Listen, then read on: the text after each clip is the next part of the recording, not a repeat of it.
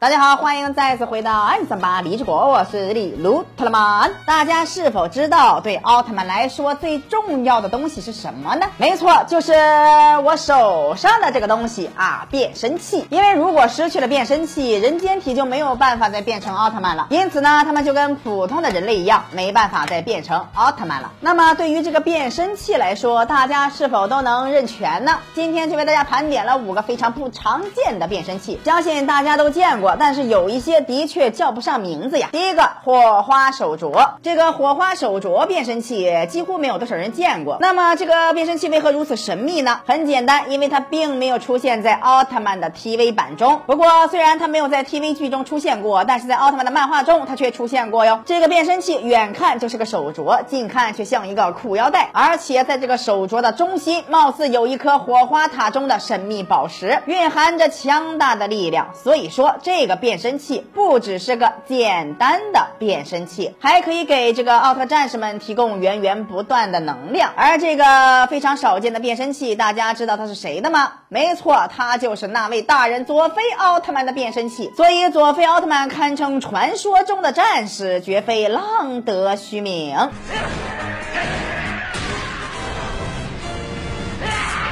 也许过去你们能让我们陷入苦战。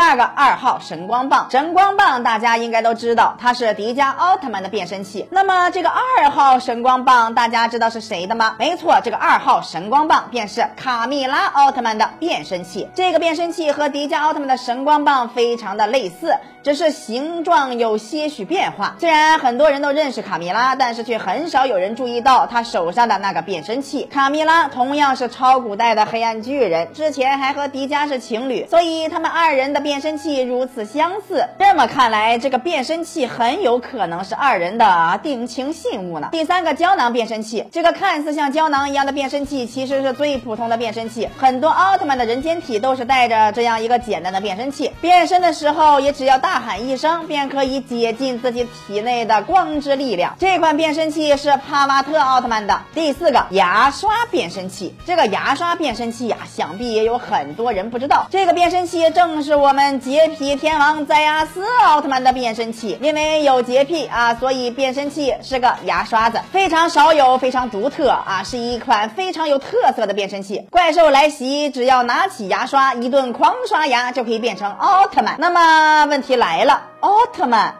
有牙齿吗？第五个奥特眼镜，一听到奥特眼镜，大家肯定会想到赛文奥特曼。可是这个奥特眼镜并不是赛文奥特曼的眼镜，而是比赛文奥特曼还要厉害的赛文 X 奥特曼的变身器。比起这个赛文的眼镜啊，这个赛文 X 的眼镜貌似更加先进、帅气、有特色、霸气侧漏、无内涵啊，有内涵呐。